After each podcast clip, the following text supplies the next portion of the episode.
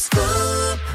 8h et 1 minute, voici votre scoop info avec Grégory Delsol. Bonjour monsieur Delsol. Bonjour monsieur Vincent, bonjour à tous. À la une, vendredi, c'est ravioli, mais c'est aussi jour de derby. Ce soir, début de la 22e journée de Ligue 1, n'est-ce pas L'Olympique lyonnais accueille Saint-Etienne à Dessine. Lyon ce matin, 11e du classement de Ligue 1 qui espère une nouvelle victoire pour enclencher une folle remontée et rejoindre le haut du tableau. De leur côté, les Verts sont à l'agonie, dernier du championnat à 6 points de Clermont, la première équipe non relégable. La Saint-Etienne qui cherche à s'échapper de cette zone rouge synonyme de descente en Ligue 2. Des objectifs différents donc qui vont pimenter ce derby devant seulement 5000 spectateurs, dont 2000 abonnés tirés au sort. Une jauge que regrette d'ailleurs le capitaine lyonnais Léo Dubois. Nous on est un peu frustrés euh, parce que euh, je pense que les derbys comme cela, ça doit se jouer euh, dans un stade plein. Forcément, ça a un impact. On joue des matchs comme ça pour pouvoir le partager avec avec nos supporters. Malheureusement, on va pas pouvoir le faire. On sait qu'ils vont être derrière nous, mais c'est pas pareil que de l'entendre sur le sur le terrain. Le fait de, de gagner ce derby, c'est un, geste fort. Donc euh, on va donner euh, exactement la même chose que s'ils étaient là dans le stade, mais on pourra pas partager euh, avec eux les émotions et la victoire, j'espère. L'OL face à Saint-Etienne, c'est donc ce soir à 21h à Dessine et ce sera son quatre défenseurs lyonnais. Diomandé et Denayer sont blessés, Merson malade et Boateng suspendu. On évoquait justement les jauges dans les stades avec Léo Dubois. Elles vont bientôt disparaître. Les mesures de restriction vont être assouplies d'ici deux semaines. C'est ce qu'a annoncé hier soir Jean Castex. Ce sera après l'entrée en vigueur du pass vaccinal prévu lundi si le Conseil constitutionnel donne son feu vert aujourd'hui.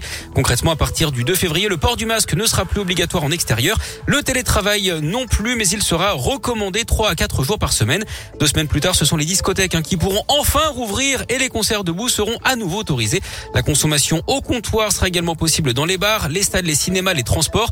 Et puis côté école, Jean Castex envisage un allègement du protocole sanitaire au retour des vacances de février, c'est-à-dire pas avant le 7 mars. Des annonces qui interviennent alors que plus de 425 000 nouvelles contaminations ont encore été enregistrées ces dernières 24 heures. C'est d'ailleurs parce que le virus circule encore énormément que toutes les mesures ne sont pas levées dans l'immédiat. Jean Castex a rappelé que le variant Omicron est certes moins dangereux, mais qu'il ne s'agit quand même pas d'une simple grippe. Écoutez le Premier ministre. Au cours d'une année normale, L'épidémie de grippe provoque en moyenne 10 000 hospitalisations sur toute la période de l'hiver.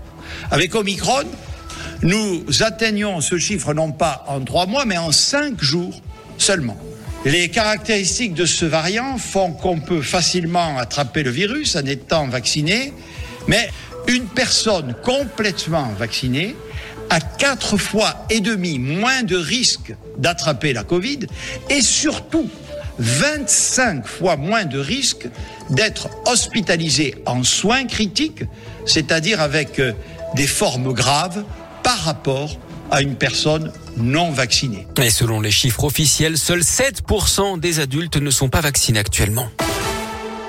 On reparle de sport avec du basket féminin. Pas de match. Hier soir, à Mado Bonnet en Coupe d'Europe, la rencontre de Lasvel contre Siktikvar a été reportée justement à cause du Covid. Chez les garçons de l'Euroleague, hein, ce soir au programme, Lasvel reçoit l'étoile rouge de Belgrade à 21h. Du rugby avec la Challenge Cup et le Loup qui accueille les Italiens de Trévise à 21h. Un mot de tennis aussi, ça passe pour Gaël Monfils qualifié pour les huitièmes de finale de l'Open d'Australie. Il a battu le Chilien Garin en 3-7. Il affrontera le Serbe Kekmanovic pour une place en quart de finale. À suivre également ce matin, Adrian Manarino contre le Russe Aslan Karatsev surnommé l'ours de Vladi Kafkaz. Euh, ouais, ce soir, il y aura également 100 millionnaires supplémentaires, sachez-le. La Française des Jeux, la FDJ, va tirer au sort 100 joueurs de l'euro million pour gagner 1 million chacun. En plus des 17 millions à remporter et du My Million traditionnel, un code sera attribué au hasard pour chaque ticket joué. Et d'ailleurs, que feriez-vous avec 1 million d'euros? C'est un petit peu euh, le fil rouge de ce Scoop Matin ce vendredi 21 janvier. Vous réagissez par SMS au 06 44 300 400, numéro non surtaxé.